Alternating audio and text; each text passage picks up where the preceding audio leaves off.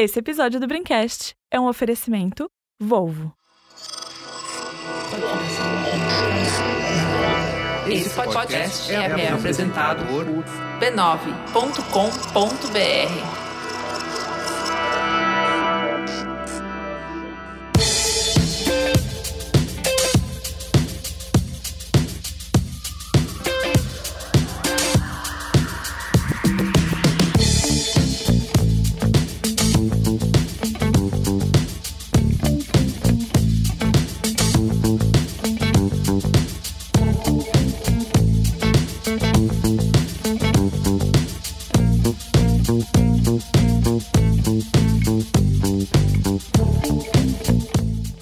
eu sou Carlos Merigo, esse é o Braincast número 404. Estou aqui hoje com Ana Freitas, Olá, Braincasters.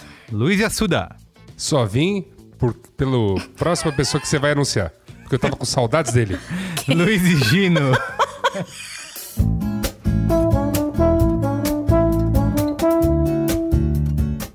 Jovem.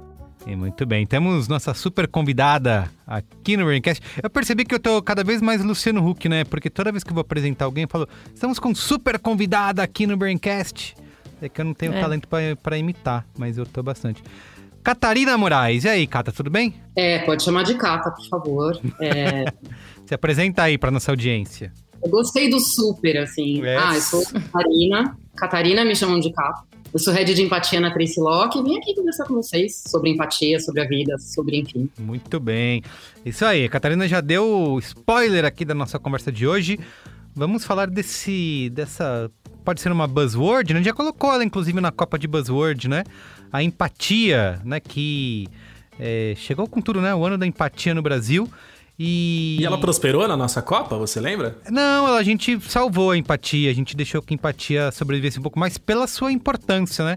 A gente falou que muitas é, marcas estavam abusando, né? As pessoas estavam abusando do termo empatia, mas que tinha a sua importância, o seu significado ainda era importante. Foi naquela Copa que a gente eliminou a meritocracia, então Ah, tava entendi. fácil, né, pra empatia sobreviver. O É. mercado, ele, é- ele costuma ser abusante, mas dessa vez ele, ele, ele venceu. Exatamente. Então a gente vai aproveitar. é, teve a, vou pedir pra Ana Freitas e pro Luiz Gino, né? Não sei se o Luiz Assuda está sendo, sendo uma grande audiência para o Big Brother Brasil esse ano, mas eles vão. Não, não, não, Não? não, estou, mas. Muito bem, mas é, Luiz e Gino e Ana Freitas sabem tudo e vão explicar pra gente a polêmica da empatia no BBB. E vamos discutir aqui, né, como que isso pode ser aproveitado pelas marcas, como que funciona um departamento de empatia.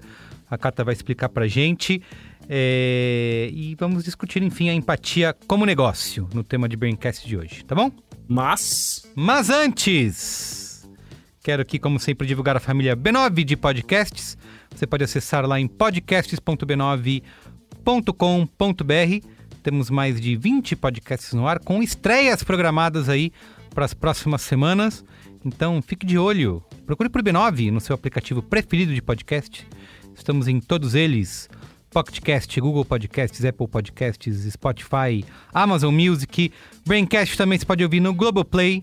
Facinho aí do lado, você assiste BBB e logo em seguida escuta Braincast.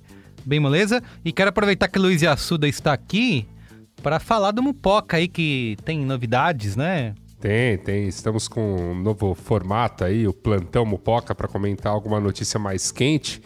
E entrar aí no, no feed do ouvinte, né, na quinzena que estava sendo um período muito alongado. Entendi. Então tem programa extra no feed, né? Programa extra no feed, é isso aí. Perfeito. Então você pode acessar mupoca.b9.com.br e escutar tudo, tá bom?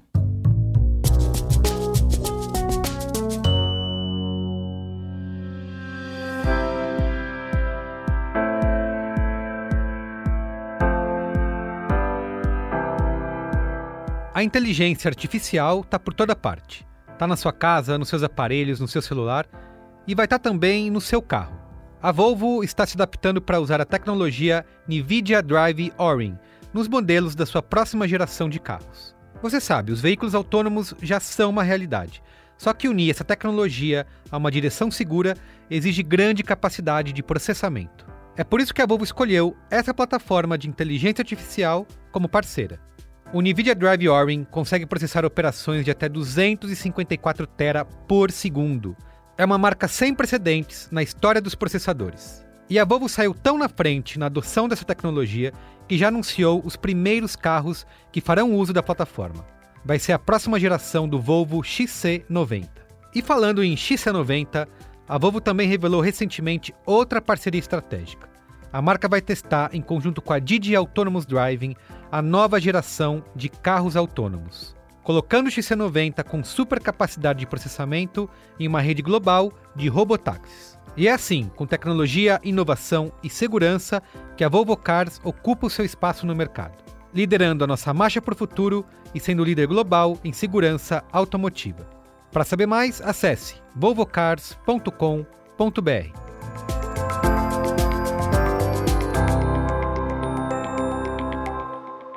Vamos para a pauta?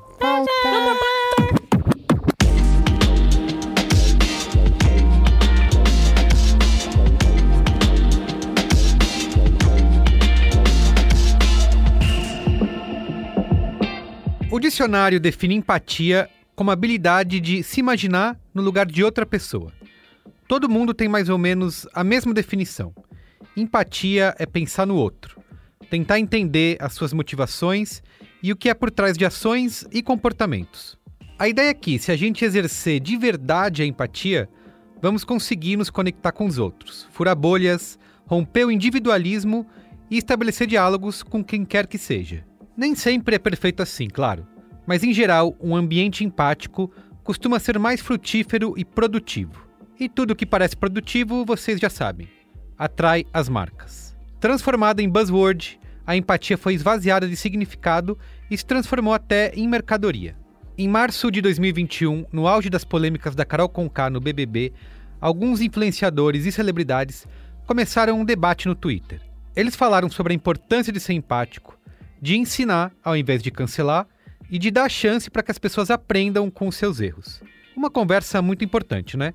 Só que o uso da hashtag publi no fim das mensagens denunciava a compra de empatia. Como de costume, um sentimento de revolta tomou conta da rede do passarinho. O debate sobre empatia e cancelamento perdeu sentido, dando lugar a uma indignação que foi bem sintetizada pela cantora Maria Rita. Ela perguntou: É justo pessoas negociarem publicidade para opinarem sobre questões éticas? Apesar da polêmica, a empatia como estratégia de negócio vai de vento em popa. No Braincast de hoje, a gente vai debater sobre esse cenário além do discurso pronto. Se colocar no lugar do outro é uma excelente prática. Mas como que o dinheiro afeta essa relação? Como que a marca pode se apropriar da empatia tanto na propaganda como no ponto de venda? Qual é o limite entre empatia e manipulação? Onde a promoção de debates com influenciadores e formadores de opinião se torna um publi editorial disfarçado? E mais do que nunca, dá para respeitar a ética diante dessas práticas?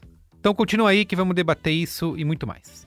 Olha, como eu avisei lá no início, temos aqui Luiz Gino, Ana Freitas, que acompanham Big Brother Brasil de cabo a rabo. E quando Carol Conká foi eliminada, né, tivemos aí uma controvérsia rolando na internet, né, porque algumas marcas foram acusadas de comprar empatia, né, então tuitaram, gente, olha lá, vamos perdoar, né, todos os erros do passado. Será que a gente está sendo justo com a Carol Conká? Explica aí pra gente, quem pode começar na Freitas ou Luiz e Gino, como foi esse episódio? O que aconteceu foi, Carol com K, a participante mais polêmica de toda a edição 21 do Big toda Brother a história Brasil. do Big Brother, não? Talvez, quiçá, de toda a história. Carol com K, cada atitude dela parecia premeditada para gerar confusão e caos na casa do Big Brother Brasil e, por consequência, na internet brasileira. Quando eliminada, ela já, ela já tinha concentrado, ela já tinha reduzido um, um, o ódio do cidadão brasileiro como um todo, da população brasileira como um todo, que a gente começou a temer pela, pela segurança Exatamente. física, talvez, né? Mas também pela, pela segurança mental, pela saúde mental de Carol Conká na sua saída, porque todo o Brasil, aparentemente, queria linchá-la, fosse metaforicamente, ou, aí que era o grande perigo, fisicamente também. Ela, ela chegou a sofrer, a família inteira dela, não sei se inteira, né? Porque eu não sei exatamente como é, que é a árvore genealógica dela, mas muitas pessoas da família, os filhos ali, sofreram ameaças, a mãe sofreu ameaças. Foi um negócio que realmente saiu do controle. E aí, num gesto e numa tentativa de apaziguar os ânimos da população tupiniquim, a marca Amstel teve uma ideia brilhante. Falou, eu vou contratar aqui alguns Aliás, influenciadores. Só vale colocar né, que essa, esse reposicionamento todo já começou antes mesmo dela sair, né? Teve aquele lance Sim, de, sim. de todo o discurso que foi falado, ela ter demorado né, a, a realmente sair, porque já estariam fazendo um trabalho com ela, né? Media Training Express ali, né? O Isso, drive-thru isso, do Media Training. Foi o rumor. Drive-thru Media Training. Super rolou um drive-thru É. Media Training com ela. Que é, um, que é um conceito interessante, que a gente pode anotar aqui. Quando a gente precisar pivotar, pode ser um bom caminho aí para as indústrias B9. Ok. É. É, e aí o que aconteceu foi isso: a, a Amstel contratou algumas celebridades, influenciadoras é, intensas e queridas do Brasil, como Preta Gil, Thelminha, também campeã do Big Brother 20, e a Pequena Lô, para um debate nas redes sociais. Então elas conversavam ali, né? Então a Preta Gil começava falando: gente, a Carol Conká está saindo, mas é preciso pensar que o que ela fez na casa não deve ser, não deve ser incentivado aqui fora. E a vida continua. E ela é uma pessoa que tem todo o direito de se defender e de se recuperar. É ou não é, Thelminha? Hashtag Ed. Hashtag É. Amstel. Hashtag Isso. beba com moderação. Hashtag publi, é, exatamente. É, e aí pesou, né? E aí seguiu, Thelminha seguiu na conversa, chamava Pequena Lô, e aí foi, e aí E aí virou um... Cara, é, não pegou, não pegou bem. Teve uma sequência de tweets assim. Gente, queria muito conversar sobre empatia e a maneira como lidamos com nossos problemas. O que vocês acham? Hashtag publi, hashtag ed, hashtag beba com moderação. Exato. Hashtag virou- feito na Holanda. É, virou até um meme, né? Virou até um meme que o pessoal começou a fazer uns tweets na linha. Pessoal, andei pensando bem e racismo é muito errado. Vamos falar sobre isso? Isso, hashtag, hashtag publi, hashtag ed. Ah. Exato. Rolou essa, esse dilema mais ético, né, do que qualquer outra coisa, porque, é, assim, as marcas contratarem influenciadores, né, a coisa mais comum que se tem, o negócio foi marcado que era uma, uma campanha, né, então até aí problema nenhum, só que ficou estranho, né, assim, você tem uma marca que está comprando esse sentimento, ainda mais de pessoas, né, que são tão é, é, que falam tanto na internet, né, que são tão abertas na internet, você está comprando aquelas é, alguns um sentimento, né? Você está comprando o que elas precisam sentir em relação a uma outra pessoa, né? Então causa essa estranheza. Qual que foi a como que vocês viram esse esse caso? É, é estranho porque, de fato, parece que a marca tá comprando um posicionamento moral, um debate ético das pessoas. E aí o que você falou, de pessoas que têm uma- um histórico de posicionamento contundente Exato. sobre, sobre questões politizadas, sobre questões éticas, sobre questões morais. Eu acho que é por isso que ficou esquisito. Além disso, uma crítica aí de uma pessoa que trabalha com conteúdo, o, o diálogo entre as influenciadoras também ficou bastante é, artificial. É isso. Talvez se a, a campanha tivesse sido construída de fato junto com elas, né? Se o debate tivesse sido feito, de repente, uma live em que elas debatessem o tema, elas debatessem o tema, e não elas tivessem copiado e colado um, um diálogo, né? Enfim, talvez esse fosse um caminho, mas não, não vou trabalhar de graça pra Amistel planejando campanha. Isso- Se quiser me contrata, que eu falo. Isso é algo que acontece com frequência quando marcas resolvem conversar nas redes sociais, né? É, é. Enfim, Sim. acho que pegou muito mal por conta da falta de naturalidade desses diálogos, mas também porque são temas sérios, né? E quando são temas sérios, se você coloca um publi ali, não sei, fica um pouquinho. A gente questiona a legitimidade daquela discussão que é tão séria, né? Parece forçado, né? É, exatamente. Mas assim, é, as marcas estão tratando né, de- desses temas em, em diversas campanhas né, que elas têm feito em, em muitas mídias. Eu acho que eu enxergo que poderia ter sido feito aproveitar esse caso né, que aconteceu de bastante repercussão nacional com essa personagem né, que, que surgiu dentro do BBB. Inclusive vai ter documentário agora é, explorando essa participação da Carol Conká no BBB. É, o que fica estranho é você colocar uma pessoa, isso na boca de alguém, né? De uma. Ficar nesse jeito de comprar a opinião da pessoa, né? Eu acho que essa que é a... a- Ah, comprar opinião, mas o lance é, comprar opinião é um negócio comum. Compre a sua opinião sobre o produto, né? É, Não é esse o ponto. A gente tá acostumado com, com marcas comprando opiniões de influenciadores e de celebridades sobre produtos. O que a gente não tá acostumado é a marca comprando opinião sobre grandes dilemas éticos e morais. Isso é muito esquisito. É. E aí é, é aí que é, começa um debate nosso que, tipo, até que ponto isso é. Sei lá, eu, eu acho que assim, tem um problema no, no, no formato da ação, não, não cola, né? Não ficou natural. Então ela não foi bem sucedida. Ou foi, porque fez com que a, Exato. fez com que a discussão tenha sido levantada. Eu sei lá. Como você enxerga isso, Cata? Ah, eu acho que tem uma discussão aí que é sobre ética e sobre noção, né? Então, Sobre noção. É sobre bom bom. senso. se Isso. vocês quiserem, eu posso super falar sobre ética e empatia, falar sobre o quanto que a gente está se esforçando bastante para reforçar a abordagem de que empatia é perceber a situação a partir do ponto de vista de outra pessoa, né? Ou outras pessoas. Então é isso que a gente está pregoando aí. Agora, a outra discussão é a noção da, de outras ações, que assim, eu não tenho todos os predicados para falar, gente. Eu não trabalho com conteúdo, não sou social, eu sou usuária. Então, quando eu vejo aquilo como usuária, eu olho e falo, não, hashtag público, hashtag nossa.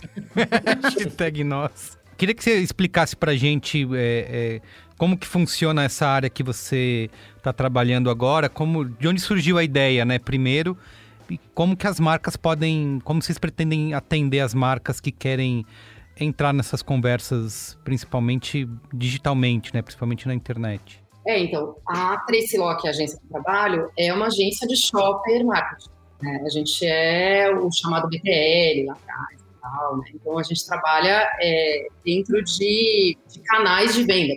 Saudade do BTL, hein? Ou, né? O que aconteceu é que a ideia mesmo surge lá em 2017 dos nossos próprios clientes, principalmente essas áreas que são voltadas a shopper e trade, que muitas vezes não, não trabalham com muitas pesquisas ou com estudos, ou que nem a gente está fazendo agora ferramentas novas que a gente mapeia menções espontâneas em social media para poder entender um pouquinho melhor varejo, canal de vendas, assim. Então, eu cheguei na Trace um pouquinho depois, eu cheguei em 2018, e foi a partir daí que a gente realmente é, investiu grana, e, e realmente é um investimento, porque a área de, de empatia na Trace, ela é dedicada, né? Então, eu e minha equipe, a gente trabalha só com isso. Então, quando você fala assim de dia a dia, o dia a dia é analisar dados pra caramba, muita coisa que a gente traz de tanto de dados secundários, né, de, de desk research, essa daí tá em uma das buzzwords também. Essa ainda essa é tão clássica que não entrou. Se não, tá. se não tava, entrou agora, É. hein? Aí, É. Mas tá, mas tá, Mas é uma mas tá clássica, liberado. né? O É o tá liberado. É o Brasil de 70. Então, que aí pra galera que, né, tá estudando, que eu sei que tem um monte de estudante aí falando, é, são as pesquisas que a gente faz na, no, no Google, ó. É, não só, tá? Não, não tô diminuindo, mas assim, a, a gente na Trace, é, a gente comprou muito ah, reports mesmo de mercado, entendendo tendências e tal, e tra- transformando isso em insights poderosos para os nossos ah, clientes. né? Só que a gente entendeu que faltava alguma coisa, faltava mais especificidade.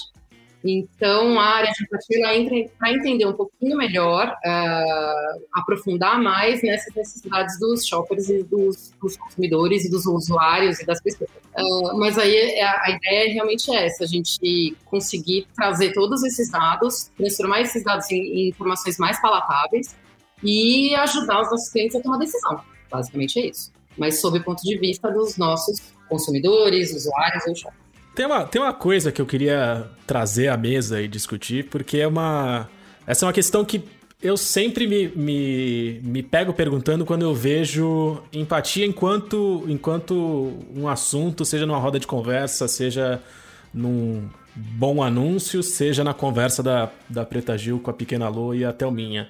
Eu, eu tenho a impressão de que o conceito de empatia, ele. A palavra empatia, na verdade, ela, ela parece que se distancia cada vez mais do, do conceito da explicação do dicionário ali, né?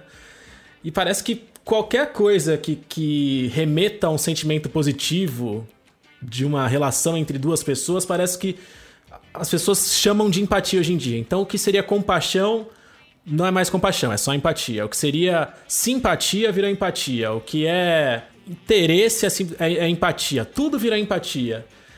E aí tem uma confusão muito grande acontecendo em todos esses lugares, da roda de conversa, a, a comunicação, a- aos tweets public é, por ali. Acho que tem, uma, tem essa confusão zona rolando por ali do que é de fato empatia. É, vocês percebem que isso está acontecendo também? Vocês acham que tudo é empatia? Falou empatia, as pessoas geram. tem mais interesse, é mais interessante para as pessoas discutindo isso, para consumidor, para as marcas, para todo mundo. Eu acho que a- o significado semântico da palavra empatia está sendo de fato diluído, que é absolutamente irritante. Eu odeio quando isso acontece com uma palavra importante. Acontece muito na internet, é comum. A é, eu lembro nessa Copa de Buzzwords que a gente fez, a gente falou sobre justamente esse ponto que a Ana tá trazendo aí. É. E isso é ruim porque você acaba. É justamente no caso de uma palavra importante dessa, você. Ela perde a força, né? É difícil falar sobre algo que não tem nome, né? Então, se, se a coisa que tinha um significado ali perde o significado, o significado fica diluído, é difícil falar sobre isso. Lembrando que o significado estrito de empatia é basicamente a capacidade de se colocar no lugar do outro, de olhar o, o mundo, uma situação a partir do olhar do outro, da perspectiva Isso. de outra pessoa, né? É isso que Sentir- significa empatia. Sentir os dilemas e os sofrimentos de uma outra pessoa como se fossem nossos, né? Isso. E já, já é meio. Já não, não tem a sensação que é meio utópico já? A descrição da palavra, assim? Tipo, ó, ó, se coloque no lugar do outro. É completamente impossível que a gente consiga se colocar no lugar do outro sem estar contaminado por um pedacinho da nossa interpretação de tudo. E aí já não.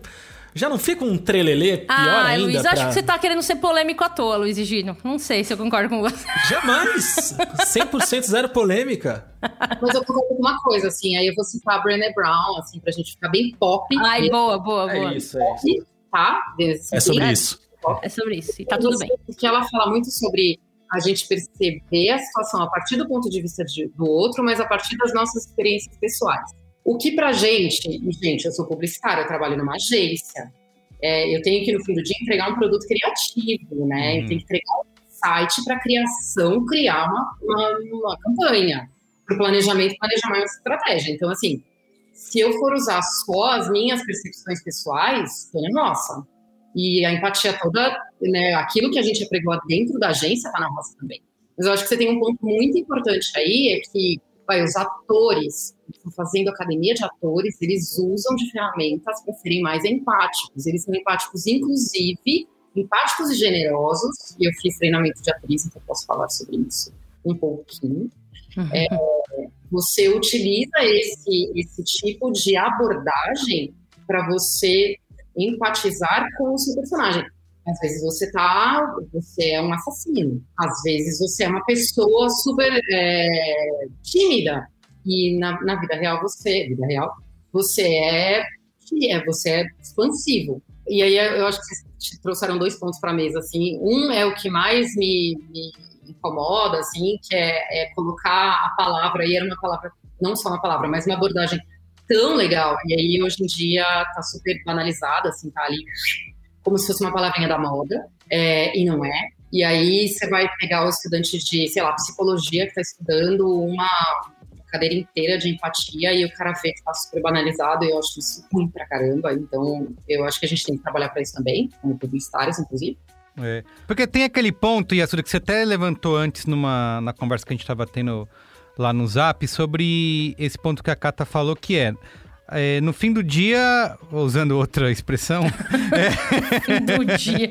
no fim do dia... A gente no, sempre pode substituir por no fim no frigir dos ovos, não, no frigir dos ovos eu gosto. No frigir dos ovos. No frigir dos ovos. Aí eu amo É, no frigir dos ovos. A gente tá falando de um trabalho publicitário, de um trabalho com marcas, né? É óbvio que muita gente vai olhar a questão ética e vai falar, ah, quando a gente transforma sentimentos em mercadoria, né? Então. Tá tu- No fim, o capitalismo vai fazer isso, né? No fim, o Sim. discurso publicitário, né? o mercado publicitário tem uma campanha para entregar, né? Tem um conceito criativo para fazer. Então, é, eu acho que não dá para separar uma coisa da outra, né? Mas o que a gente pode falar é que como a publicidade é, é, chegar num consenso né, de que a propaganda serve para a gente mudar, para a gente direcionar comportamentos das pessoas, né? E não necessariamente é uma postura é, é, escrota, né? Ou de má fé, como foi em décadas passadas, né? Hoje a gente Sim. tem Uhum. outros, acho que outra realidade, né? Uhum. No, nesses anos 2020 e pouco, onde é cobrada, as marcas se colocam, as empresas se colocam com uma responsabilidade social que antes é, não existia, né? Então, É. Sim. E tem uma coisa, tem uma coisa também que é diante daqueles, daquela, daqueles episódios bastante lamentáveis que a Carol tava é, protagonizando no programa, as marcas que estavam patro- é, patrocinando o programa começaram a ser pressionadas para fazerem alguma coisa, porque tava rolando uma Tava, tava rolando episódios de abuso psicológico, né? Episódios complicados Verdade. dentro da, da casa. E aí você tinha grandes marcas que estavam patrocinando o programa e as pessoas começaram a cobrar dessas marcas que fizessem alguma coisa. Então eu acho que né, rolou uma pressão e aí essas marcas falaram: ah, então vamos responder com uma ação que levante o debate sobre ética, o debate sobre cultura do cancelamento.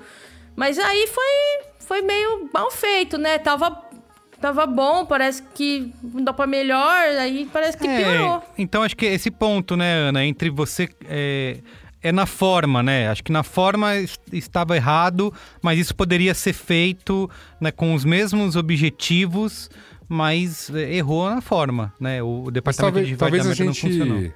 É. Talvez a gente esteja aqui deixando escapar, vamos dizer assim, uma questão nova, né? Uma questão aí, né, fruto dessa grande nave mãe, que é a internet, no caso, e que é, vamos dizer assim, é- não dá nem para dizer que é nova, porque já está acontecendo há alguns anos, né?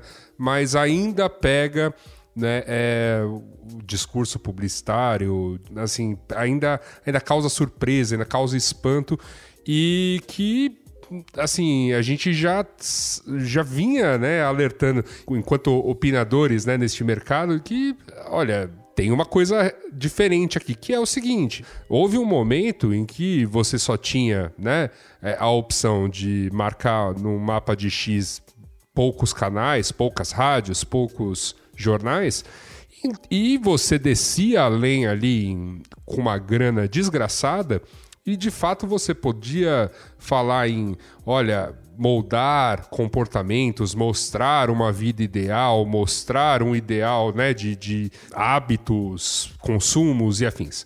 Eu acho que isso é uma coisa que está um pouco mudada hoje em dia. Então, acho que essa ânsia de participar dos tipos de conversa que as pessoas têm, então, dar alguma resposta. Olha, pro, marca, tá acontecendo a parar no programa que você patrocina.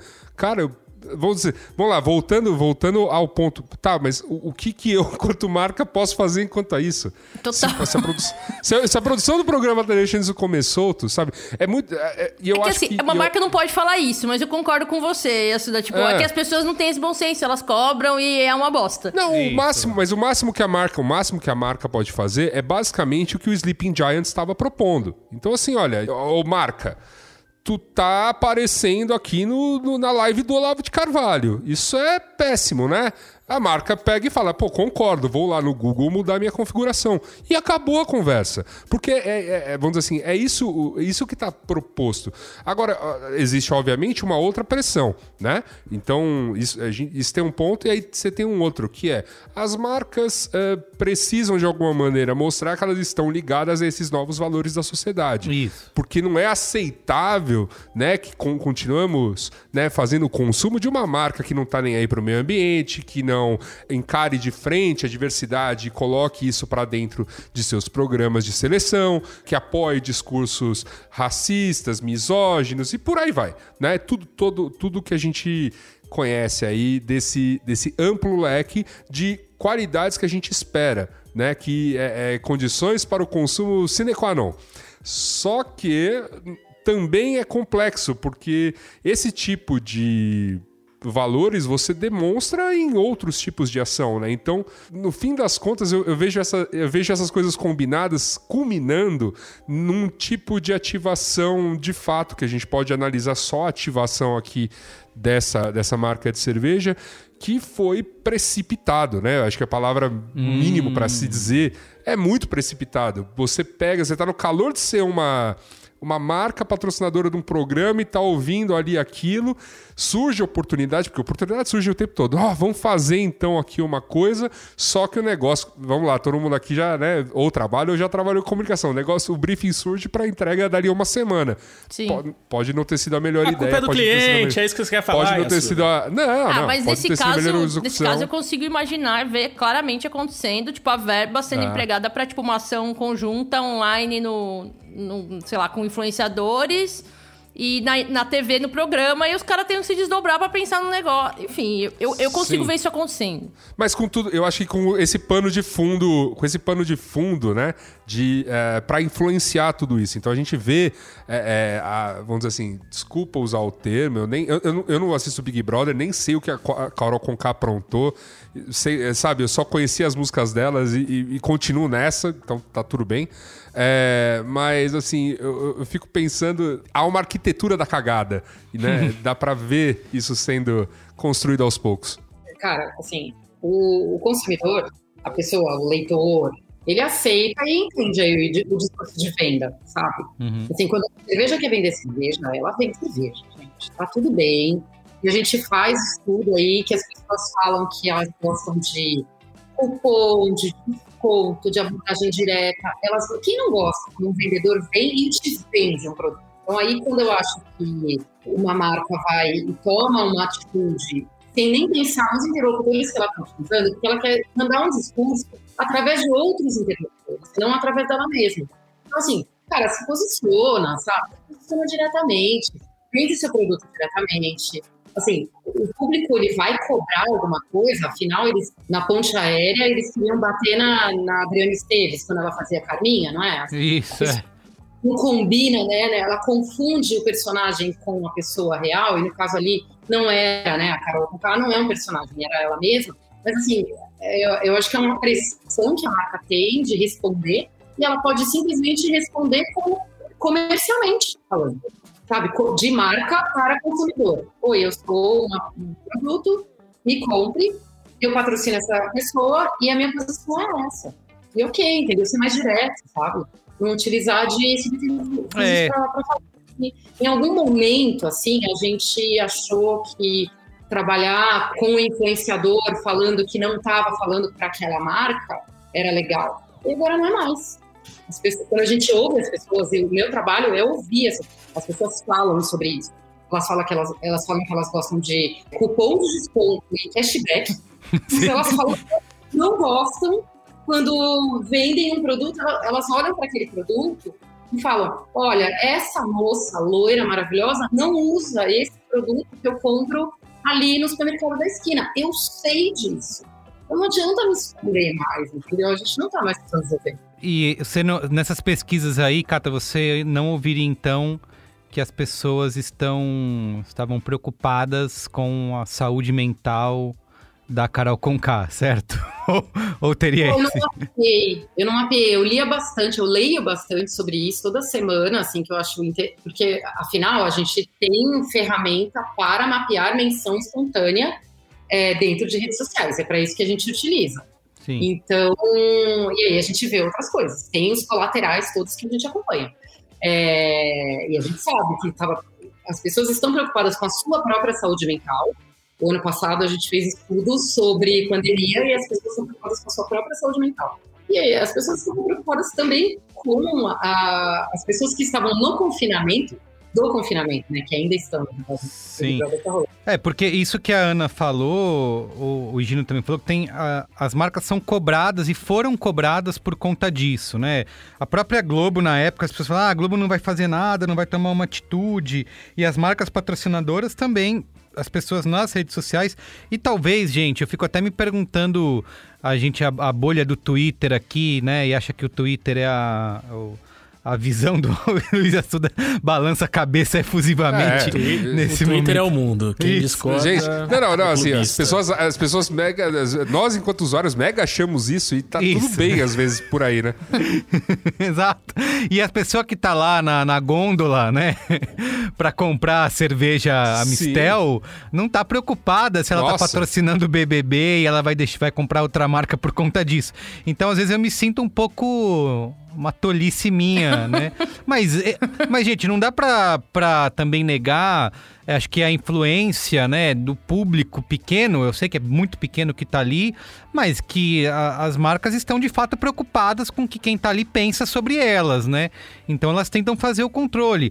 Por, alguém citou aqui o Sleeping Giants, acho que é o mesmo caso, né?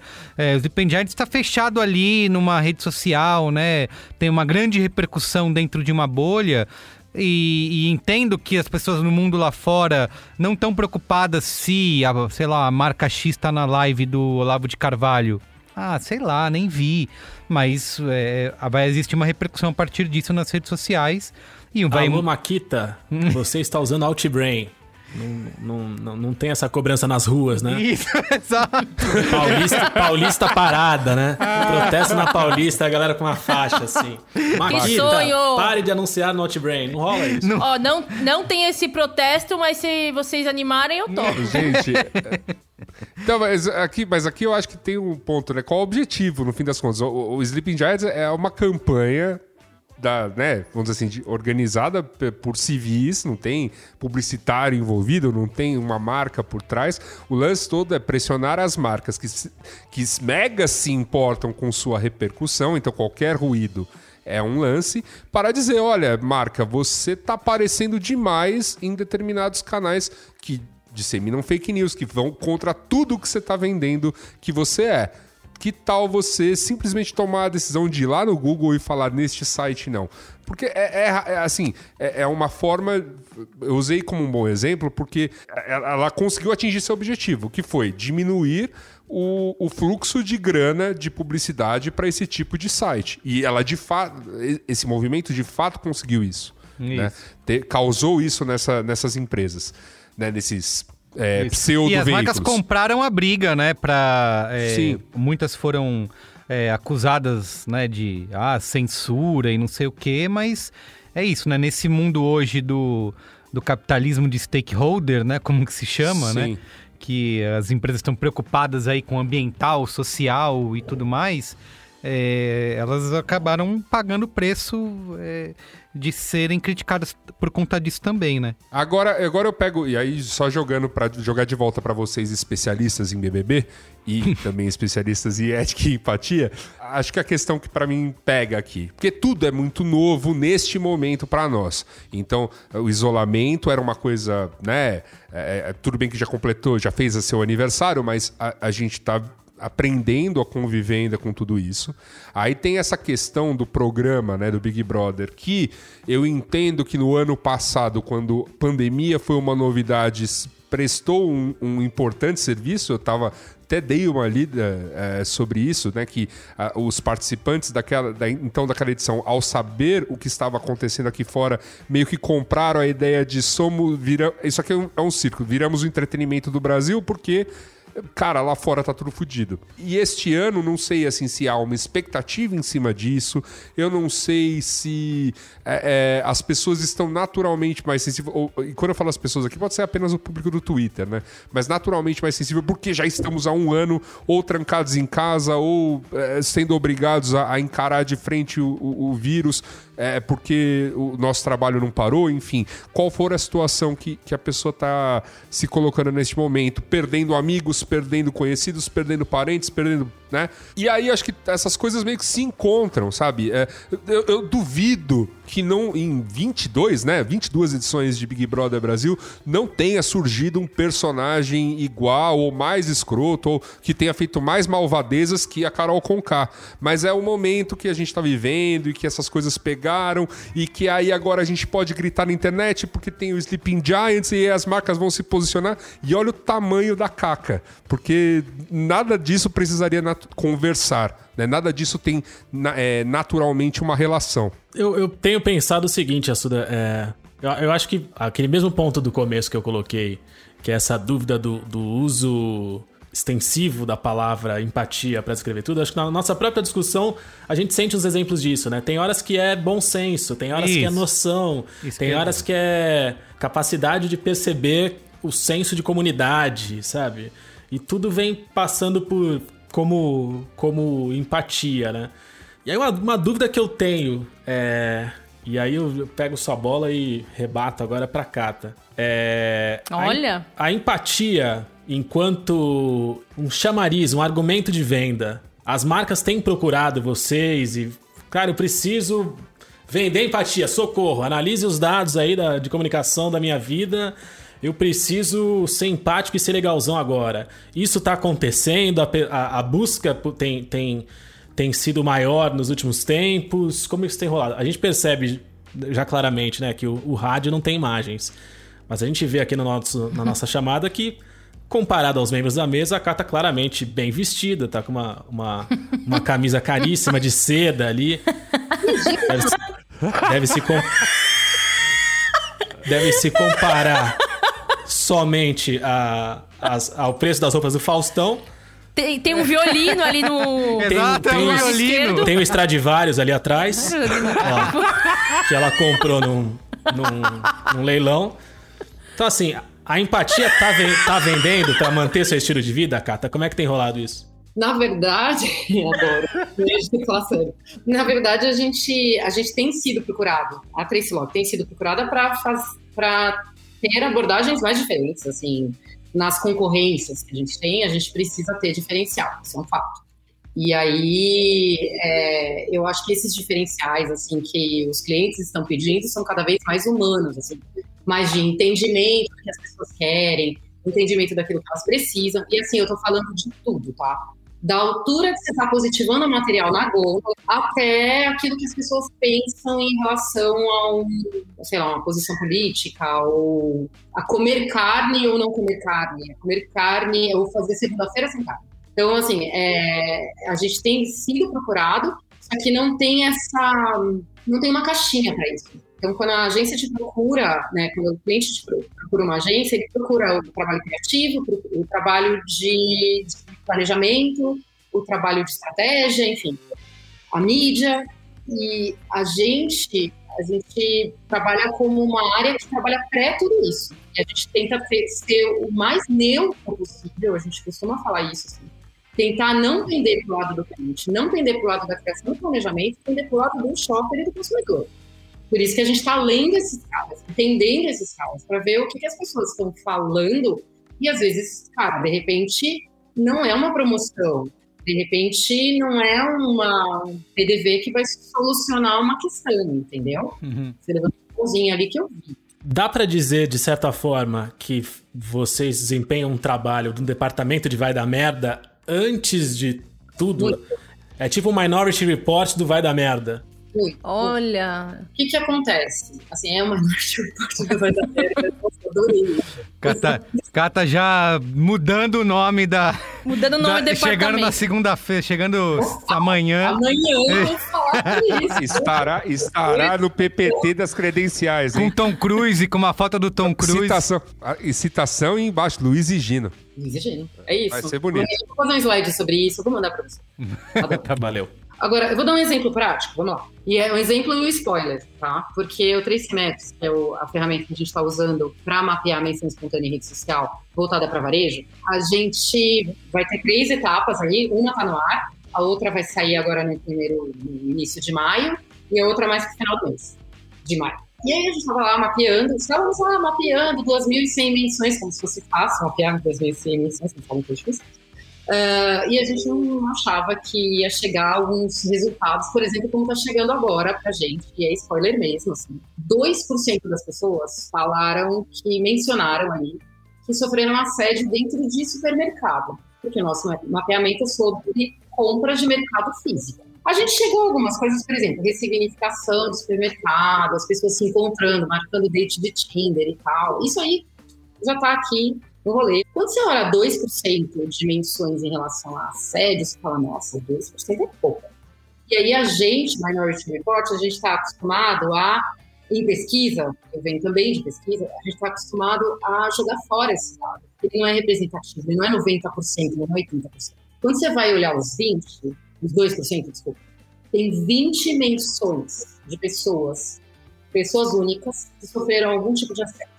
Aí você vai olhar o tweet da pessoa, e sim, o Twitter é muito legal para isso. Ele não é o mundo inteiro, mas ele é muito legal pra isso. Aí você vai olhar quais são esses tweets. É desde pass passaram a mão na minha bunda até o, segurança me deixou entrar. Ou pessoas que, por exemplo, desistiram de fazer compra de supermercado físico, foram embora no meio da pandemia, foram embora, porque sofreram assédio de alguma outra pessoa. E, pasmem, ou não pasmem, 16 dessas 20 menções são de mulheres. Cara, tem coisa aí foda, entendeu? Que assim, agora as pessoas sofrem assédio no supermercado. Então, ou a gente não estava prestando atenção nisso antes, que é uma coisa que a gente se pergunta, assim, eu sempre com as meninas na equipe, a gente conversa sobre isso, cara, será que a gente não estava prestando atenção nisso? E agora, com a pandemia, as pessoas estão né, expondo muito mais, que aí vai de encontro com o que aconteceu com a Carol, com o que aconteceu. As pessoas expõem muito mais aquilo que elas estão pensando. Então, é sim um departamento que vai dar merda lá na frente, porque se a gente não começar a endereçar isso agora, e assim, paralelo a isso, a gente está entendendo que a farda do mercado, né, a farda uniforme do caixa do supermercado, virou uma farda. Então, as pessoas buscam dentro do supermercado ou de uma farmácia segurança. Acontece alguma coisa na rua, elas entram uhum. na farmácia do supermercado, tá mexendo comigo, o cara me roubou. Virou um lugar, já que muitas vezes, às vezes você não pode ir pra polícia, você pode supermercado. Quem que esperava isso? E é isso que a gente vai, é isso que eu falo de empatia, entendeu? É outro layer. Não é lá, cara, o que a gente tá lendo e a gente vai, juro, a gente vai fazer várias coisas com isso. Desde, tipo, puta, treinamento dentro do supermercado. A gente viu casos de marca dentro de varejo tendo questões, tendo problemas seríssimos em relação à segurança, pessoas que não foram treinadas para isso. E, cara, putz, em 2019 alguém pensava que o supermercado ia ser um lugar para segurança das pessoas? Não. E é isso que a gente está mapeando, entendeu? O Trace Maps é sobre isso, o nosso trabalho é sobre isso. Então, aí, é, só respondendo a história do, do Vai dar merda lá na frente, a gente aciona essas questões e confirma aquelas hipóteses. Só que quando você mapeia essas, essas questões e consegue confirmar essas hipóteses, você consegue endereçar isso muito melhor. Desde a altura da faixa de gôndola até uma campanha que você tem que fazer com seus funcionários para eles serem mais treinados para assumir uma coisa que segurança pública não assume. Eu, eu impressionado, eu, eu acho o insight interessantíssimo, é, assim. Porque. É muito legal. Não, e, e, traz mais coisas mesmo, né? Porque você. É óbvio que o teu estudo tá é, ligado a uma questão mercadológica. Vou, vou, orientar o cliente e tudo mais. Mas você, extra, você, você começar a extrapolar isso para a questão comportamental como um todo, né? A questão do mercado ter virado a rua, porque é o único lugar onde as pessoas Exato. se encontram. Tem coisas aí que que vão, vão, vão muito longe. É, é, é, o tipo de coisa que, é óbvio, muito legal que exista no mercado, mas é, é o tipo de coisa que eu também espero muito Dá uma ver. tese. Na é, academia, exato, dá uma tese. dá uma tese. Viraria, iria muito pra academia. E eu queria eh, antes de a gente caminhar aqui para o final e para a boa, eu queria um, lembrar um ponto que o Hotel Yasuda trouxe antes, que você citou um cenário de mudança, Yasuda, como e, e, ficou num tom como se isso fosse ruim, né? Eu sei que é, é, a gente tem. Eu, eu, eu, disse, eu disse alguma coisa sobre mudança e num tom ruim? Desculpa. É, assim, pareceu. É, porque a gente tem até um Braincast, é Braincast 147, que, que pergunta: a publicidade vai salvar o mundo? Né? Ah, Porque muita gente olha essas iniciativas, né? Até como como a Cata citou, e muita gente traz é, a questão do oportunismo, né? Ah, as marcas estão fazendo isso para surfar numa onda, né? Para surfar numa conversa, né? Eu sei, a gente uhum. já citou aqui, né?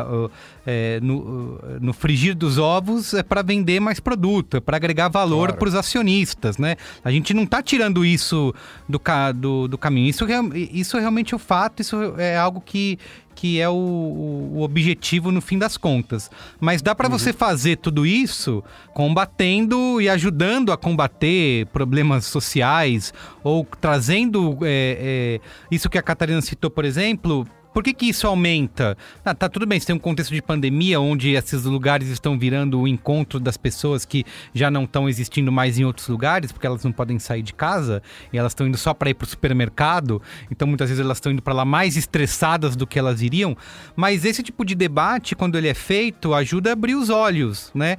Então algo que parecia para muitas pessoas parecia comum, rotineiro e é assim, o mundo é assim mesmo há tempos atrás, hoje é, várias dessas situações na mídia, na comunicação, ajuda a abrir os olhos das pessoas. né? Não, ó, isso, Claro. isso que está acontecendo não é tão comum, não é comum assim. Você pode denunciar, isso é errado, né? Isso não está certo. Então, é, é, se as marcas estão, elas não são altruístas, mas se elas estão dispostas, né, a, a Não, elas fazer podem um... ser decentes, né? Não Exato. ser altruísta, mas pode ser decente. Isso, acho que é isso que a gente vem descobrindo ao longo das décadas, né? Sim, Você sim. pode ganhar dinheiro, você pode agregar valor para os acionistas, né? Mas no seu planejamento você pode ajudar a beneficiar a sociedade. Isso vai ser cobrado, né? Um outro braincast que a gente fez recentemente, que é Quem Lacra Lucra, né?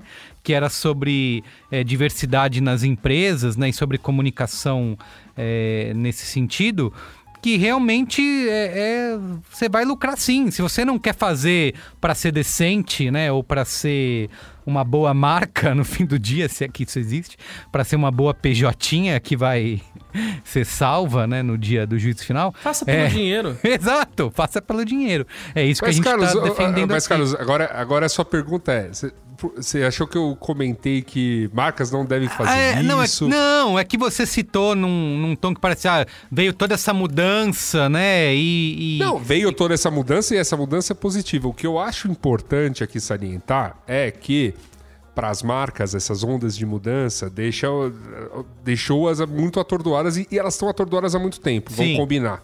Isso, né? sim. E eu acho que o principal ponto aqui, nisso que você está abordando, e acho que tudo que a gente já discutiu nesse programa, é é justamente que você vai lá e faz uma pesquisa e encontra um insight poderoso como este. Estão, mulheres estão sofrendo mais assédio dentro dos supermercados. Você tem algumas alternativas. Você pode treinar melhor o seu pessoal, você pode criar uma política até que esteja assim, divulgada dentro de cada mercado. Sofreu alguma coisa, procure um funcionário assim, assim, assado. Você pode, enfim, você tem uma série de coisas. E você tem a opção de fazer uma gracinha no Instagram com três influenciadores. A escolha eh, fica é sobre verdade, é verdade. Parabéns, Isso é, Yasuda. é isso. Parabéns. a escolha das Resumiu. marcas, entendeu? Você poderia, inclusive, criar uma, uma polícia anticrime dentro do supermercado. Minority Report do, do Mambo. Já pensou?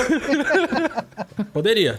Mas, Mas é, mas mas é a isso, opção assim. é ó. sua marca, lembrando. É, a opção é da sua. marca, assim. é, No fim, no fim das contas, a marca é quem. é, ela vai decidir o que fazer. Eu, assim, eu particularmente acho que, né, entendendo né, um pouco das escolhas do consumidor, deste consumidor moderno, deste consumidor mais conectado, e não necessariamente o twitteiro, que ah, talvez a melhor Eles vão opção- preferir a gracinha no Instagram, com certeza. É. O- o- Não sei. Vamos, enfim. Conclusões do programa. Marca. Não seja cuzona. Marca. Não seja cuzona pelo dinheiro, talvez. E twitteiro. Morra. É, é isso? Olha o Duro de síntese. É muito legal. Hashtag, pô. Não, é, e tem mais tempo pra pensar as coisas, né? Não fazer no. né, No atropelo, no atrope- pra querer surfar. Isso, É o isso. lance do eu quero dar minha opinião. A gente já fala isso aqui há muito tempo, né? É, é. Ah, mas todo mundo precisa ter uma opinião agora sobre tudo. Segura um pouco, gente. Reflete. Muito bem. Né? Catarina encerra agora dizendo que ó, ó, a área de empatia aí na Trace Lock não vai fazer nada disso, certo? Vai, vai usar todos esses, esses conceitos que falamos aqui para planejar com calma. É, na real, na real, assim, o que é, o que é muito legal é que o Médico, por exemplo, né, essa, esse último apoiamento que a gente fez, ele não é patrocinado por nenhuma marca, tá? Ele é uma iniciativa da gente. Sim. Então, ele é um estudo para mapear o varejo que a agência está investindo. Então, e o legal é que aí, aí a gente tem um mais de liberdade. Por isso que eu tô dando spoiler aqui, falando Uhum. aberto com vocês também, entendeu? Talvez se eu tivesse uma marca, como eu já fiz muito estudo voltado para uma marca, vai, de alimentação, aí eu não vou poder discutir é, coisas de dentro desse estudo. Como a gente tem essa liberdade maior, a gente consegue mapear outras coisas e até levar para as marcas, para os clientes, esse tipo de insight. Mas é legal entender, assim, eu achei legal como saiu ontem, a gente estava discutindo sobre isso ontem, ver a expressão de vocês quando vocês veem esse tipo de dado, é isso que é, que é legal para a gente. A gente não presta atenção, É. entra no automático. Uhum. Vocês falaram um pouco do, no último é, episódio aí que eu estava ouvindo de comunicação e coronavírus e tal. É, em pandemia, o quanto que a comunicação tipo, falha, né, muitas vezes. Porque, assim, cara, aquela imagem da pessoa morrendo, eu tenho uma aqui, um banner perto da minha casa, assim, a pessoa morrendo lá.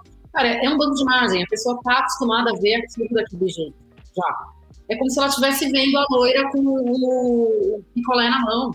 Não vai funcionar, a não ser que ela realmente sinta aquilo que está acontecendo. E aí sinta através de um exemplo, um exemplo prático. Meu, todo mundo faz isso aí. Refugiados. Isso. É, a gente dá um exemplo, entendeu? Aí a gente dá, a gente dá o exemplo. Aí você empatiza com uma causa. É isso que a gente está tentando, gente. Vai rolar. Devagar, mas vai rolar. Muito bom. Então é isso? Vamos pro Qual é a Boa? É isso. Pô, lindo episódio. Bonito. Tá bom. Qual é a Boa? Qual é a Boa?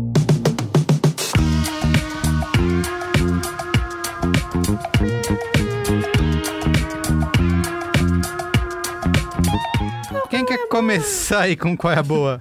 É, eu vou começar. Vai lá, Ana. Tenho três qual- quais são as Caraca, boas. você tem três, eu acho que eu não Nossa tenho nenhum. Senhora. A Eu gente vou vai ter que Parabéns. criar legislação daqui a pouco. Isso, é, exato. Não pisar na cara da menina. Ah, que saco. Quando eu não tenho é problema, agora que eu tenho três vão reclamar. É, não, Nunca tá bom vamos. nada. Não, vai. vai, vai, vai. Fala Eu aí. tenho dor, mas dois são meio, talvez repetidos. São repetidos, mas são coisas que já estão aí na boca do povo, né? Mas Ah. eu acho que vale a recomendação. Sempre. O filme da Amazon, chamado The Sound of Metal, ou em português, O Som do Silêncio, que eu assisti na última semana. E é a história de um baterista de, uma, de um duo de metal que fica surdo. E o que acontece depois disso. Eu não vou falar mais nada porque não nem cabe. Um baita filme, insensível, meio melancólico, mas não, chega a ser deprê. É, acho que é um bom filme pra assistir em pandemia, em tempos de. Fala, Em tempos falando de- sobre empatia, né? Ana falando sobre Freitas, empatia. exato. É É uma ele bela. Questões no meio do filme, né? Eu acho Exato. que dá pra empatizar muito com a situação dele, tomando decisão no meio. É, é, Exato. É um filmão. é um filmão. uma bela maneira Amazon... de fazer com que a gente empatizasse com o rapaz. isso. Sim. O som do filme é muito foda, assim. É. O som do filme é incrível. É. é incrível, a sonorização mesmo. Tipo, é Vocês ficaram. Eu fiquei com vontade de aprender Libras, cara. Eu fiquei com vontade de aprender Libras. É importante, viu? Eu tenho É. um primo na família que é surdo e ele, assim, tem alguns membros da família que aprenderam para conversar com ele, mas uma galera não consegue, assim. Eu mesmo, quando encontro com ele, falo as coisas mais básicas, né? E aí, tudo bem? Ah, no aniversário dá um presente, sabe? Falar obrigado e tal, mas de resto não tem muita comunicação, senão a pessoa fica isolada, né? E assistindo ao filme dá realmente essa... É, Caramba, né? Como que a gente é Exato. negligente, né? Nesse... Não, eu acho que assim, até do ponto de vista de, de educação, é uma negligência as coisas que a gente aprende na, na escola. Porque a gente não aprende Libras na escola, É. cara. Todo mundo tinha que aprender Libras na escola. Tipo, Isso, exato. E uma coisa Mas o que Bhaskara eu... todo mundo lembra, né? É, exato. Uma coisa, Exato. que, uma coisa que também o filme traz e que eu já sabia por conta dele, porque ele é, ele não quer, ele não faria cirurgia de jeito nenhum. É, e o filme mostra isso, né? Mostra pessoas que querem é, fazer a cirurgia, usar algum tipo de dispositivo para voltar a sim, escutar. isso E é tem- super interessante. E tem gente que não quer, fala, não, eu sou desse jeito, eu não vou fazer nada pra me mudar. E ele, tipo, ele é completamente contra, assim, ele disse que ele não faria. E eu Teu fiquei me- primo? É, meu primo. E eu fiquei pensando, Fernando, e eu fiquei pensando assim, se fosse eu, né? Eu, cara, eu- minha reação é não, quero fazer, né? Quero quero fa- fazer o que tiver à mão pra poder voltar a escutar. Mas também tem essa diferença, que ele como nasceu assim, né, e nunca Ele nasceu escutou, assim? é, ele nunca ia escutou. perguntar. Então tem essa diferença, né? É E ele não é uma coisa que pra ele não tem que corrigir, né? É uma característica dele, ele nasceu desse jeito, eu não vou, eu não tenho que consertar em mim. E eu acho que uma pessoa que eh, ouviu, né? Perde audição. É, perde que a audição. audição. Exatamente. Eu acho que é uma relação É, eu- diferente. Eu- eu- aí eu entendo um pouco, porque eu perdi parte da minha e dá um desespero. Eu, entraria no clube de fazer qualquer coisa pra ter a porcentagem de volta, assim. Era quando você tava na banda de punk lá em Assuda que você perdeu. Não, foi, cara, foi, sei lá, numa, numa crise de estresse pós um monte de. Um, um- um muito louco ano de 2015. Mas isso é papo pro boteco, né? Não pro podcast. Muito louco ano de 2015. Dá um filme isso aí, hein? Dá um filme, dá um filme. Começa a roteirizar. Muito bem. Vai lá, Ana, É, deixa eu gente, interromper é, aqui. é um. Não, imagina, é uma discussão importante pro filme. Eu acho que, assim, uma coisa que o filme faz é de fato fazer a gente se colocar no lugar É. de uma pessoa que perde a audição, né? O que, que a gente faria diante da perspectiva de perder um sentido que é importante pra gente, né? Um sentido ao qual a gente tá acostumado e que a gente não para pra pensar o que, que seria não, não ter isso, a gente que escuta, né? Esse é o meu primeiro Qual é Boa. Meu segundo Qual é Boa é um filme cujo título é Promising Young Woman, que em português é Bela Vingança. É um divertido, divertido filme sobre uma mulher que sai pela noite fingindo estar embriagada pra atrair homens que têm a intenção de transar com ela embriagada, né? Que eles não deveriam fazer isso, porque afinal ela tá embriagada, embora ela não esteja. E aí, quando eles vão transar com ela, ela acorda e fala: Ah, não tô embriagada. Pegadinha Mas- do malandro. é, o filme não é sobre isso, mas o filme começa com isso. E é um filmão, assim, é bem esperado. Achei um, um bom entretenimento de sexta-noite, sabe? Um filme que você não espera o que vai acontecer nele. Ele vai, tipo, vai indo pro lugar que você fala, meu Deus. E mais, mais uma indicação do Qual é a Boa, agora é uma graphic novel é, de uma autora que chama Liv Stromquist. E essa graphic novel chama A Rosa Mais Vermelha Desabrocha. E aí o, tem um- uma espécie de subtítulo também. E esse subtítulo é O Amor nos Tempos do Capitalismo Tardio ou Por que as pessoas se apaixonam tão raramente hoje em dia. É, Que intensa, Ana Freitas? é, eu sou intensa, né, Luiz Regina? Sabe que eu não, não venho pra, pra ser morna, né? É sempre, sempre intensidade comigo. É mentira, eu sou super morna. sou super morna, sou taurina, gosto do conforto, da tranquilidade, das coisas assim, enfim. Cara, essa é uma graphic novel que propõe que os símbolos de masculinidade é, dos homens antigamente foram tirados desses homens, porque o lance do homem ser o provedor da casa, né, e toda essa, essa masculinidade do, de outros tempos não, não se coloca mais como é colocada. E aí essa masculinidade se coloca de outra forma, que é basicamente na, na relação de posse que o homem tem com a mulher. É, é assim que se des- designa a masculinidade moderna, né? Essa, essa graphic novel propõe, na média, né? E por isso, diz a autora, é tão difícil se apaixonar, porque se apaixonar é justamente abrir mão desse conceito de, de masculinidade. Enfim, não é um conceito tão novo pra gente que olha pra essas coisas, né? Que olha pra essas masculinidades diferentes, né? Pra essas discussões. Mas eu- é divertido, né? Uma graphic novel, é bem humorado e é gostosinho de ler. E começa com um exemplo muito interessante de todas as namoradas que o Leonardo DiCaprio já teve, uma atrás da outra, todas muito iguais. Elas são bem parecidas. É, eu acho que todo mundo, todo mundo ia gostar de ler esse livro. Tô sendo uma bem ousada aqui ao afirmar que qualquer pessoa ia gostar de ler um, né? Mas eu acho, então leiam. Pô, E- Já tô super afim de ler. Eu ia Você colocar. conseguiu. Se eu, se eu pudesse, eu colocaria aqui um link pra ganhar cliques da Amazon, pra ganhar é, afiliados, mas como eu não posso fazer isso, Merigo, faça isso pelo B9 e ganhe dinheiro Tá bom. Tá bom. Vou fazer isso. Ganhar uns microcentavos. Isto. E aí a gente divide. Boa. Pronto. Amarrando aqui, eu, uou, amarrei meu qual é a boa. E você, Luiz Assuda, tem? Tenho, tenho um- uma rapidinha. É, eu comecei a ver uma série na Amazon para intuito de pesquisa, porque ela fala de um futuro, né? Enfim, ou de uma leitura de futuro, e é de futuro até próximo, porque o ano retratado acho que é 2033. E a série chama Upload. Não sei se alguém já falou dela Acho que eu fiz, anteriormente. eu fiz um é boa dela há muito tempo. É, então, eu, Eu- eu peguei pra assistir por conta do assunto. Na verdade, vou, ser muito claro. Eu peguei pra assistir porque o rapaz morre da mesma forma que duas pessoas aí recentemente morreram aí num Tesla, né? Num carro que não tinha ninguém pilotando. E, enfim, basicamente a série, o plot é as pessoas quando vão- estão para morrer podem ter a opção de fazer o upload de suas memórias para uma nuvem e viver É numa San espécie de Junipero, paraíso. só que é o San Junipero, só que a série é a premissa. Essa é a premissa da série inteira, né? Tipo isso. Isso. E aí, eh, e aí é isso. Só que a série, assim, aparentemente, óbvio, tem uma trama ali por trás, mas ela é bem. Ela é comedinha, ela é, ela é mais bobinha, assim. Ela é. Tem um romancezinho ali rolando, né? Entre, entre o cara que faleceu e está lá no, neste paraíso e né, a, a pessoa que está ajudando a se adaptar né, a essa nova realidade, a realidade que ele agora vive, ele está no mundo dos bits.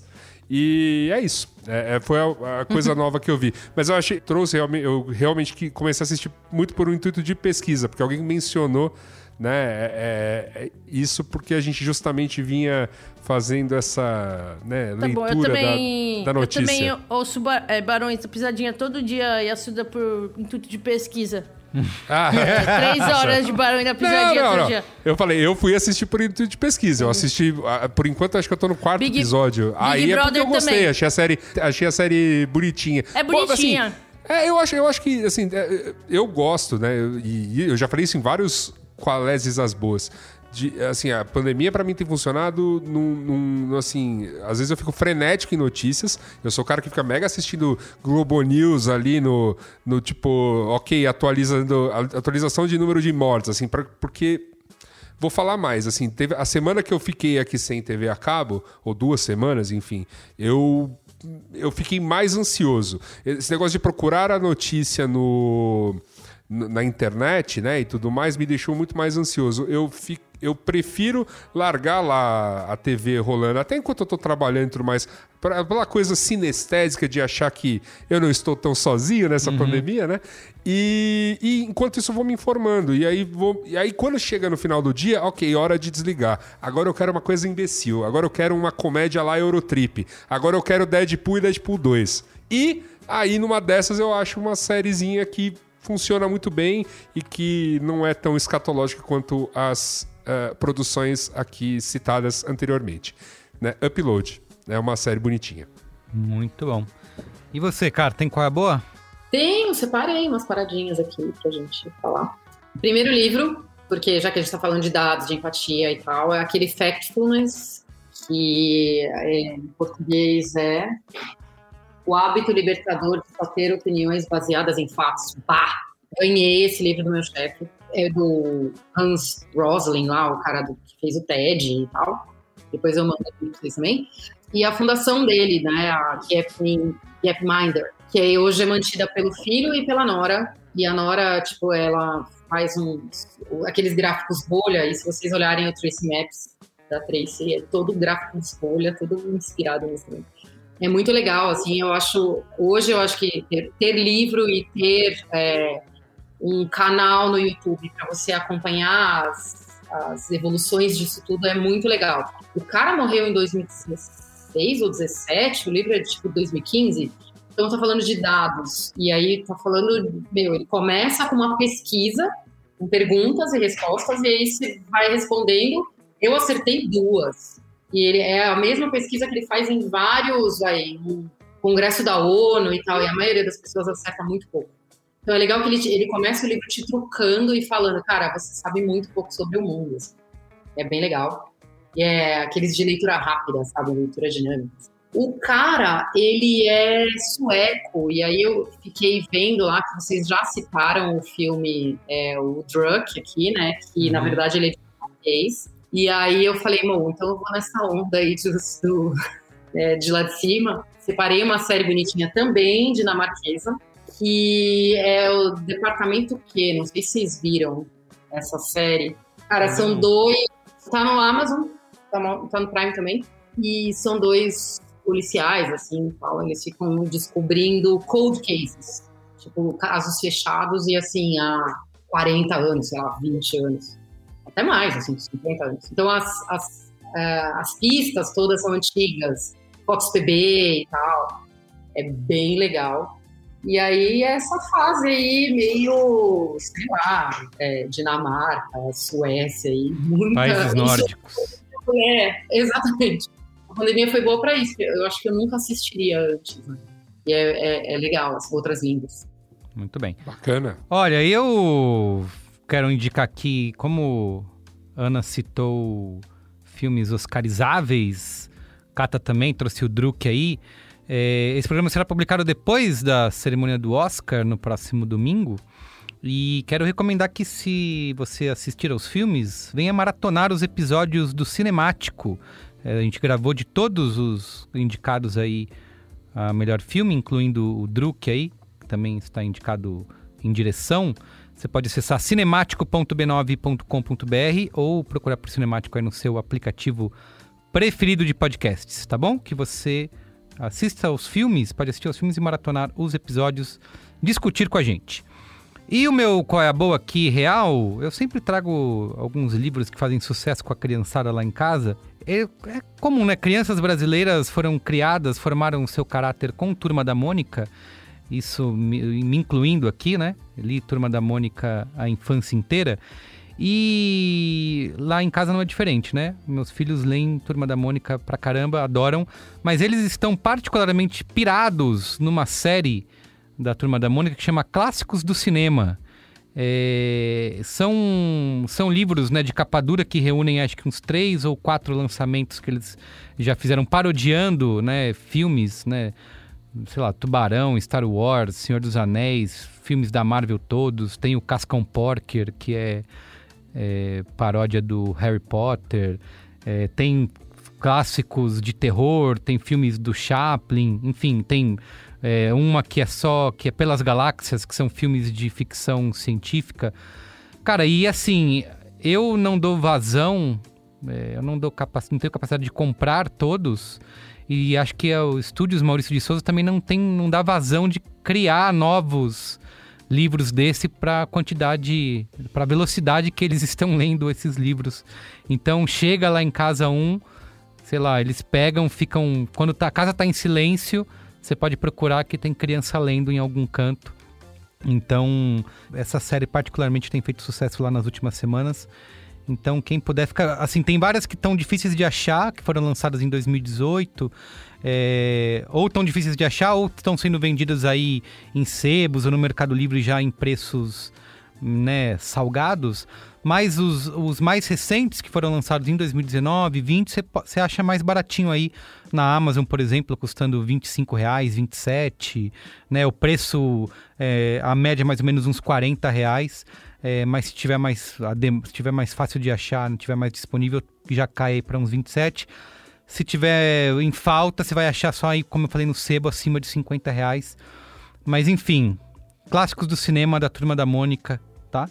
Se tiver crianças em casa, pode ter certeza que vai ser, que vai ser garantia de sucesso. Tá bom? Interessante você falou isso, Carlos. Eu lembrei do. Quando eu era jovem, né?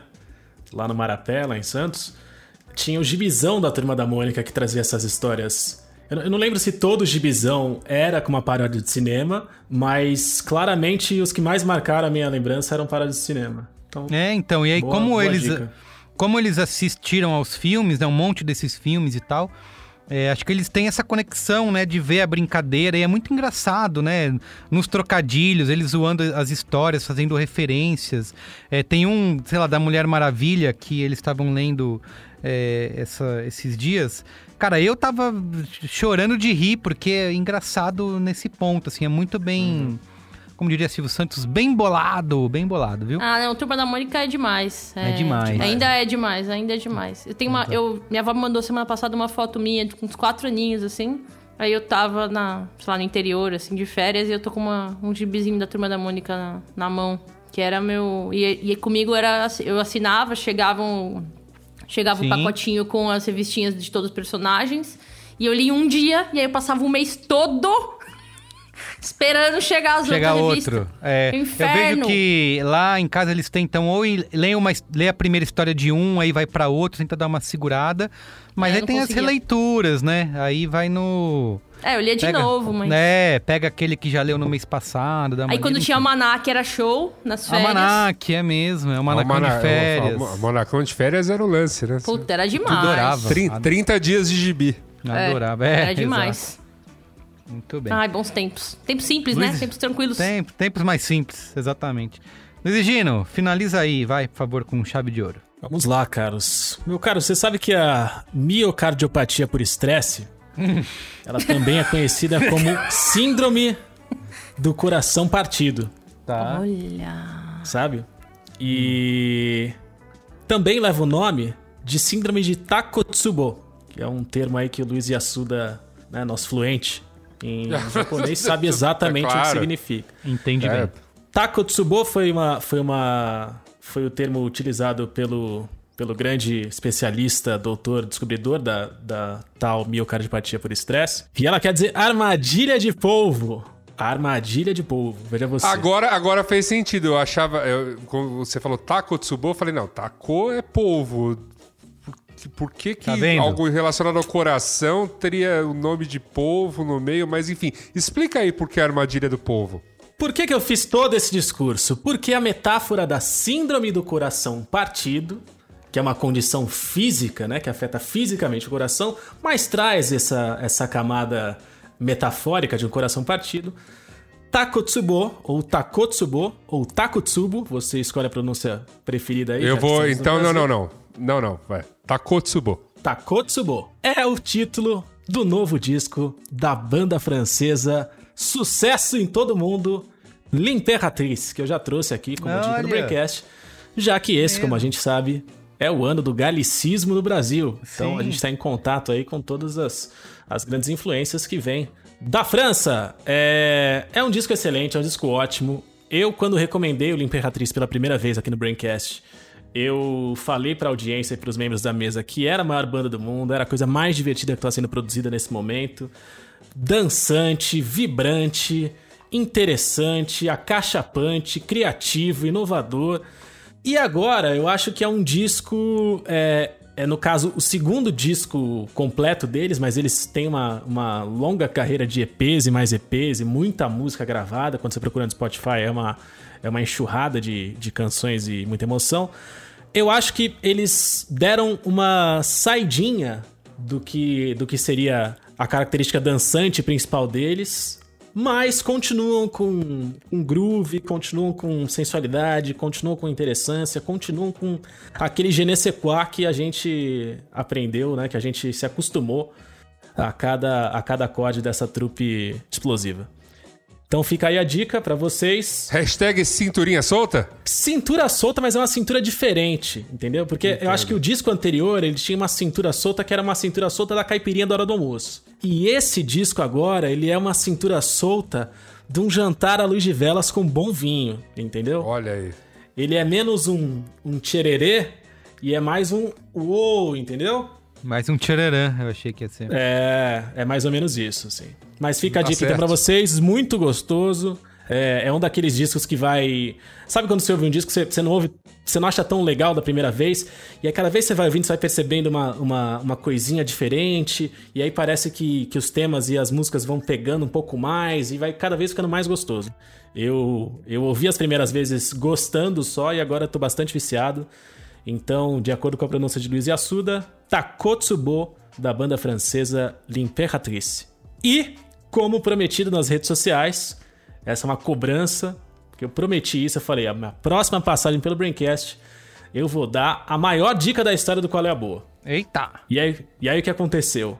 Contrariado pela minha promessa, o Carlos Merigo foi me cortando, assim, veementemente, de todas as, as Ah, escalas. lógico, isso. Quem vê, Entendeu? pensa, Sema- exato. Semanas que eu tento participar e ele vai usando as suas, a sua influência, né?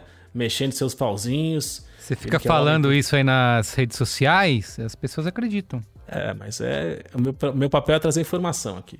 Tá. É. E aí, que dica é essa?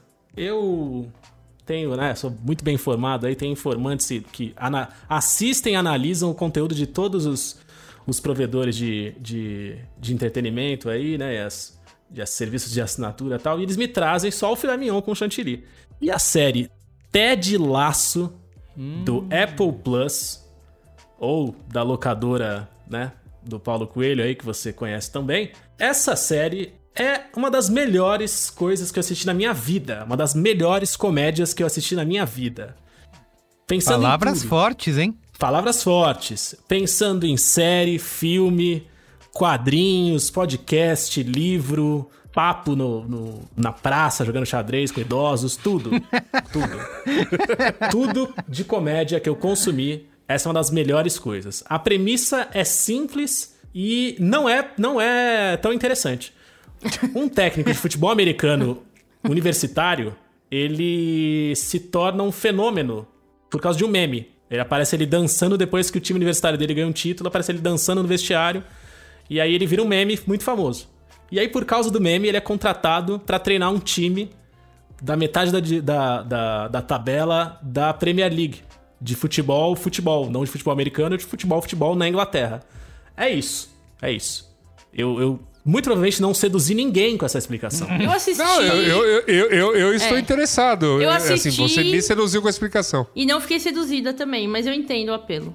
Ih, Ana. Freitas, se for, se for pra trazer, pra trazer ódio e, Eu queria fazer uma. e tristeza aqui, é melhor não. o- Cadê a sua empatia? O Luiz e Gino tá parecendo o Henry, com essa camiseta branca e o microfone vermelho, parecendo a faixa do Henry, ó.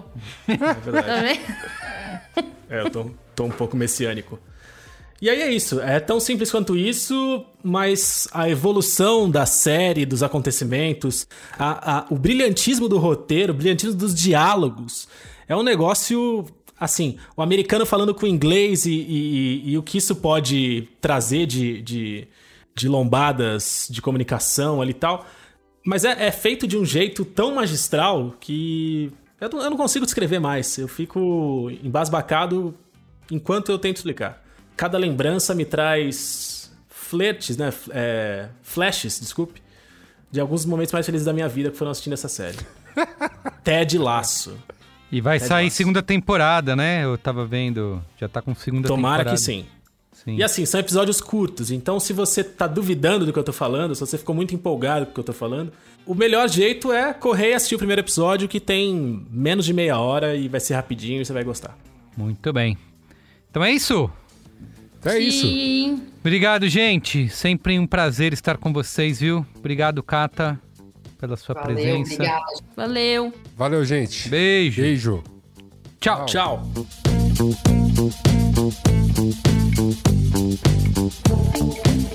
Então é isso, gente. O programa de hoje fica por aqui. O Braincast é uma produção B9, apresentado por mim, Carlos Merigo, hoje na companhia de Ana Freitas, Luiz Gino, Luiz Assuda e Catarina Moraes. Eu faço a coordenação geral junto da Juva Lauer e Cris Bartz.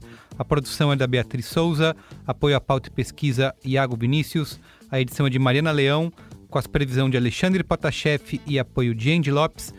A trilha original foi composta por Nave, com direção artística de Yoga Mendonça.